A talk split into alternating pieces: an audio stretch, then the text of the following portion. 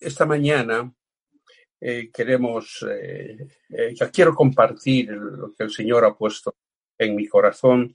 la Biblia, cuando leemos, vamos a encontrar incidentes que llaman la atención. Ese incidente nos llama la atención por los secretos y por las revelaciones que tiene escondidas. después de la crucifixión del, Señor, yo me imagino que los discípulos han tenido que estar con una, una gran preocupación a lo mejor también eh, unas dudas acerca de que si Jesús era el Mesías o que el presunto libertador eh, no logró lo que decía. Eh, a pesar de esto, el Señor anunció su muerte, pero los discípulos estos veían como el plan de alguna forma fue truncado. Aún así, ellos tenían un concepto de que Jesús era un, verdadero profeta.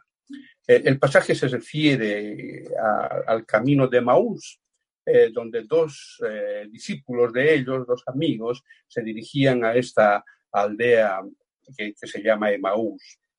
Y ellos comentaban seguramente las cosas que habían acontecido. Y fue cuando el Señor Jesús se acerca a ellos y, caminaba con ellos, pero no les reconocieron porque dice la Biblia que eh, tenían los ojos velados. Pero cuando se acerca al Señor y pregunta, dice, ¿qué pláticas son esas que tenéis entre vosotros? ¿Y por qué estáis tristes? Fíjense qué bonito. El Señor sabe el, semblante que tenemos cuando tenemos algo en, el corazón. Y este discípulo, un discípulo llamado Cleofás, eh, le dice, Señor, eh, al Señor, eh, ¿Eres tú el único forastero en Jerusalén que no ha sabido las cosas que en ella ha acontecido? Y Jesús dice, ¿qué cosas? De Jesús, el Nazareno, que fue varón profeta, poderoso en palabra y obra delante de Dios y de todo el pueblo. Fíjense, era el, concepto que aún ellos tenían de, del Señor. Eh, y, y, él, y refiere y dice, y no sabes tú de estas cosas, cómo le entregaron a los principales, eh, los principales sacerdotes y nuestros gobernadores, lo entregaron a sentencia de muerte y lo crucificaron. Pero nosotros esperábamos que él fuera el que había de redimir a Israel. Nos damos cuenta que ellos esperaban a lo mejor un líder de, de, de escudo, de, de pelea, de, de espada que podía eh, echar a los romanos de, la, de, Israel. Y ellos dicen, sin embargo, además de todo esto, ya es el tercer día que ha acontecido. Entonces, eh, era la tristeza que ellos tenían, las dudas. Entonces, aunque también dicen ellos, fíjense, nos han asombrado unas mujeres de entre nosotros, los cuales, eh, o las cuales eh, antes del día se fueron al sepulcro y como no lo hallaron en su cuerpo volvieron diciendo que también habían visto visión de ángeles quienes dijeron que él vive. Y fueron algunos de los nuestros al, sepulcro y hallaron así como las mujeres habían dicho, pero a él no le vieron. Y Jesús reacciona, ¿no? Y les dice, insensatos de corazón para creer todo lo que los profetas han dicho. ¿No era necesario que el Cristo padeciera estas cosas y que entrara en su gloria? Y comenzando desde Moisés y siguiendo por todos los profetas, él les declaraba las escrituras. Y, declaraba todo lo que de, él decía. Y llegaron a la aldea donde, donde iban y el Señor hizo como, como que se fuese lejos pero ellos le obligaron a, quedarse. Dijeron, quédate con nosotros porque se hace tarde. Ya el día declina, es decir, que estaba anocheciendo. Quédate con nosotros. Y él entró con ellos y se quedó. Y aconteció que estando, dice la Biblia, eh, eh, con ellos a la mesa, tomó el pan y lo bendijo. Que se, lo partió y les dio. Ahora fíjense eh, ese versículo clave que dice, entonces les fueron abiertos los ojos. bonito. Eh, vamos a ver que eh, en, este pasaje, en, esta aventura, suceden tres cosas. Primero, aquí vemos de que les fueron abiertos los ojos. Muchos tenemos, en un principio, ellos que caminaban, no se dieron cuenta que andaban con, con Jesús, evidentemente estaban sus ojos velados Pero a nosotros lo peor que nos puede suceder, fíjense lo que digo, lo peor que nos puede suceder es caminar con Jesús y no darnos cuenta de que estamos con Él. ¿Por qué? Porque para muchos de, nosotros muchas veces se nos, se nos ha hecho de que lo sagrado lo volvemos común. El tedio generalmente suele superar lo milagroso y damos por sentado la presencia de Dios. Y, inmediatamente que sucede esto, eh, ellos se decían uno al otro, no ardía nuestro corazón cuando nos, nos abría, nos hablaba las escrituras en el camino. Es decir, ellos eh, tenían a Jesucristo, se fueron abiertos los ojos, tenían la palabra de Dios que cuando eh, el, Señor les revelaba las escrituras, les ardía el corazón. Esto es algo especial porque, porque cuando leemos la Biblia, y siempre el consejo es leer la, Biblia en, voz alta. Es decir, leer la Biblia lo que provoca primero es esto, arde nuestro corazón eh, de, de, revelación, de, leer con el Espíritu Santo. Eso es lo que provoca leer la Biblia, eh, cambia la atmósfera, convertimos nuestro sitio en un terreno celestial, es decir, lo convertimos en el reino de Dios. Hace unos días, me parece que se festejaba el Día del Libro, San Jordi en Barcelona. Es verdad, cuando compramos nosotros un libro, nosotros nos llevamos el libro a casa, pero el autor se queda en su casa.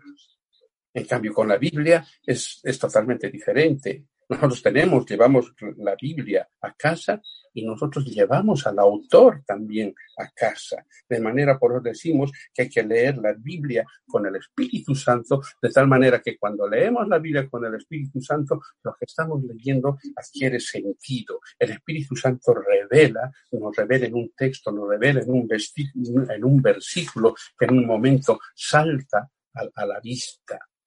Por eso es es necesario leer la Biblia absolutamente todos los días, todos los días y hay que leerla en voz alta. Voy a saltar al versículo 44 de, la Biblia, que era lo que estábamos eh, marcando en esta mañana.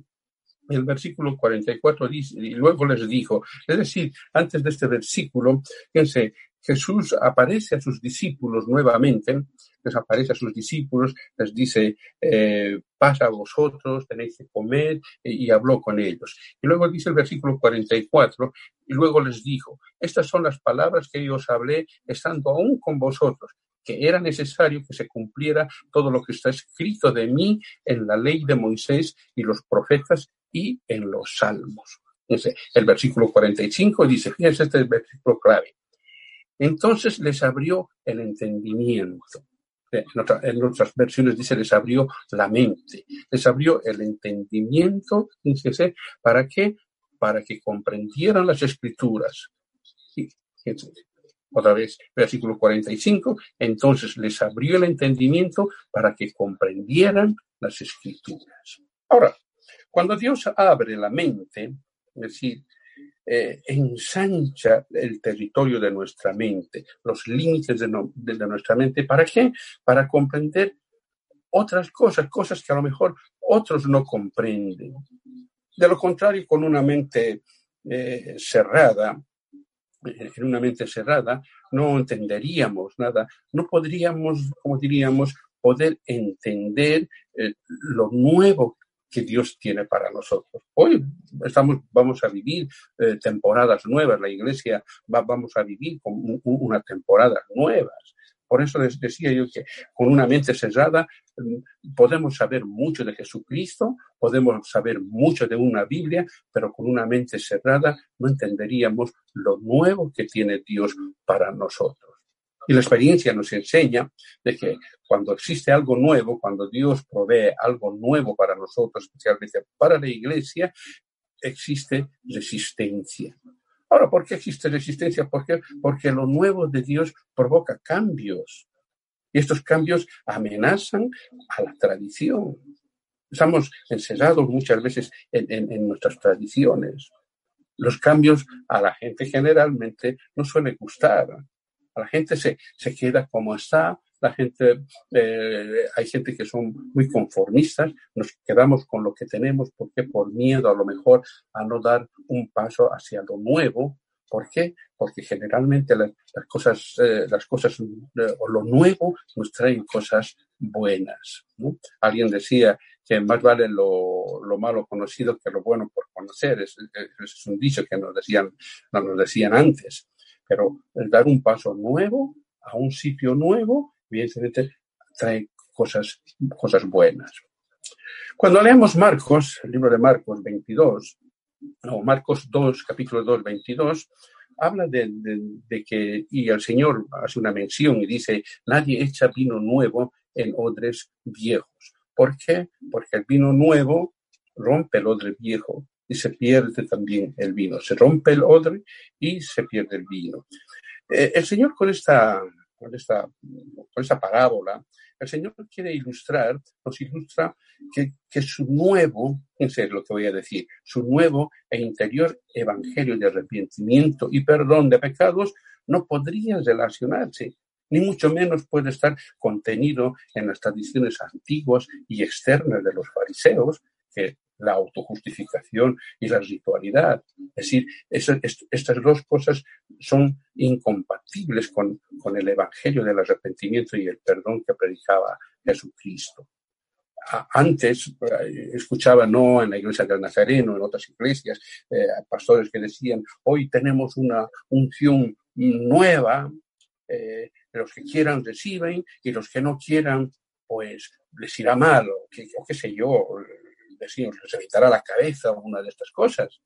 ¿Por qué? Porque mm, no, no entendíamos lo que el Señor quería decir. El Señor no, lo que quiere decir es eh, una, un mensaje de protección, de protección pastoral, de protección de, de la mente. En otras palabras, él decía, yo estoy cuidando los odres viejos y no solamente el vino nuevo. Lo que quería decir a lo mejor es que nadie pone revelación nueva en una mente vieja.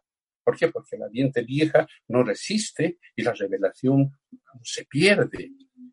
El odre viejo tiene que, ser suplantado por uno nuevo. ¿Por, ¿Por qué? Porque la palabra de Dios es viva y la palabra de Dios es eficaz el vino nuevo, cual nos representa eh, los tiempos que vivimos, los tiempos de cambio. Vivimos un, tiempo de cambios.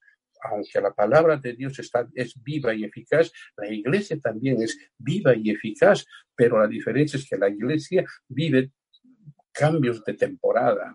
No nos olvidemos, Eclesiastés, el escritor de Eclesiastés, divide el tiempo en, en temporadas. Y lo peor que nos puede suceder a, muchos líderes y pastores es no interpretar las temporadas en que estamos pasando. Como decíamos en un principio, de que hoy en esta, en esta época eh, que estamos pasando, eh, posteriormente la, Iglesia va a sufrir, vamos a sufrir cambios en, nuestra vida cotidiana y en la vida de la Iglesia también. Sin embargo, Dios no cambia. ¿Por qué? Porque su palabra es viva, es eficaz, eh, todas las mañanas son nuevas sus misericordias, eh, mañana, pasado, los días serán diferentes. Dios, en realidad, nos usa a cada uno de nosotros tal como somos. Eh, aún Saulo de Tarso, digo, no cambió su carácter. Lo que cambió en Saulo de Tarso era su motivación. La motivación de, de Saulo era totalmente diferente. No era, Saulo no era un, un, personaje, no era un pusilánime. Él tenía una pasión por la persecución de cristianos, así como tenía pasión por la ley. Esa misma pasión le, le llevó a escribir los fundamentos de la teología cristiana. Cambió su motivación. De ahí que yo, nosotros recordamos, los antiguos, recordamos cuando los pastores decían, guardaos de la levadura de los fariseos. ¿No? Es decir, en otras palabras, decían, no os juntéis con, con, con, la gente del mundo. Pero ¿qué era lo que sucedía? Yo, no quiero decir que estos tipos de predicaciones eran, eran equivocadas, ¿no? De ninguna manera. No, ellos tenían una manera de ver el Evangelio, una manera de ver las cosas, de tal manera que cuando decían guardaos de la levadura de, de los fariseos, eran los jóvenes que no se juntaran con gente del mundo. Pero ¿qué es lo que sucedía? Y que venían a lo mejor, decía el pastor, yo quiero estudiar, vamos a poner, modelaje. El pastor decía, no, eso es, eso es fariseico. Lo mismo pasaba con otras profesiones, eh, la medicina o con el periodismo. Sea, no, esto es, esto es fariseico. Fíjense, con el periodismo sucedió hasta que abrieron, las, abrieron una radio, o algunas radios en, eh, en Barcelona, y no habían periodistas cristianos. En un tiempo que pasó, la, radio tuvo que cerrar. ¿Por qué? Porque no había gente preparada. Lo mismo pasa con la política. Ahora, por lo menos en la política, podemos encontrar, hay, políticos, políticos cristianos, pero antes no lo sabía. Así que es decir, la, iglesia estaba eh, totalmente separada de lo que era la, la sociedad. Pero el mismo Señor nos dice que nosotros somos la levadura y tenemos que leudar la sociedad. Y tenemos que leudar la sociedad desde adentro. Un ejemplo de todo ello lo tenemos en la, en, la Biblia, en el Antiguo Testamento, como Daniel y sus, y sus amigos, todos ellos leudaron Babilonia desde adentro. Eso era cumplir una misión, eran misioneros, es, muy diferente a lo que es un colonizador.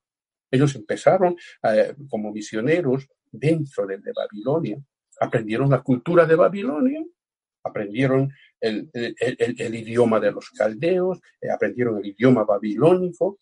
Ellos se vestían como babilónicos, no a lo mejor no eran eh, los raros que se vestían como los cristianos, uy, aleluya, aleluya. Es decir, mm, diferente. ¿Por qué? Porque ellos no, no marcaban la diferencia desde afuera. Ellos empezaron a marcar la diferencia desde adentro. Primero, no, no se postraron ante, ante un dios pagano. Segundo, no se quisieron contaminar con, con, la dieta de, los babilónicos, con la dieta del rey todavía. Ahora, todo este, todo este actuar misionero de, Daniel, lo que provocaron era el concepto que, Dios, que, que el rey de Babilonia tuvo decía, no hay otro como el Dios de Daniel. Ellos tienen al Dios verdadero. Eso es una misión. Ahora, evidentemente, cuando los cristianos en alguna época decíamos, no, yo no, yo no me junto con estos, decía, algunos decían, yo mm, no, no, no compacto con estos mundos. Es decir, nos separábamos de la sociedad. Eh, eso lo único que provocaba era un rechazo. rechaza. Eso es colonizar. En cambio, lo que hemos visto, la, misión es totalmente diferente. Lo que hicieron Daniel y con sus amigos, aprendieron la cultura, el idioma. Ellos estaban estudiando, eran becados dentro de, de Babilonia. Y lo que hicieron fue cambiar la sociedad desde dentro. Yo creo que en esta mañana Dios quiere quiere hablarnos de marcar la diferencia desde dentro de nuestra sociedad. Dios nos manda a marcar la diferencia desde, dentro de nuestra sociedad. La pregunta es, ¿cómo estamos misionando hoy en el día? ¿Cómo estamos misionando en, el trabajo? ¿Cómo estamos misionando? A lo mejor hoy no, porque no estamos trabajando, pero que están trabajando, sí, nos empujan a, hacer, eh, a, misionar en el trabajo, eh, en la compañía donde estamos, algunos autónomos, cómo misionamos los jóvenes en, los colegios, en los institutos, cómo podemos misionar en, las universidades, porque, porque vuelvo a decir, hay que marcar la diferencia desde dentro de la sociedad. Nosotros como cristianos estamos marcados a cambiar la sociedad desde dentro. Y para terminar, vamos a decir que no solamente vamos a cambiar la sociedad desde dentro, sino como iglesia de Jesucristo, nosotros la vamos a cambiar y la vamos a transformar la sociedad. Ese es el llamado que Dios nos hace en esta mañana. Que el Señor nos bendiga grandemente.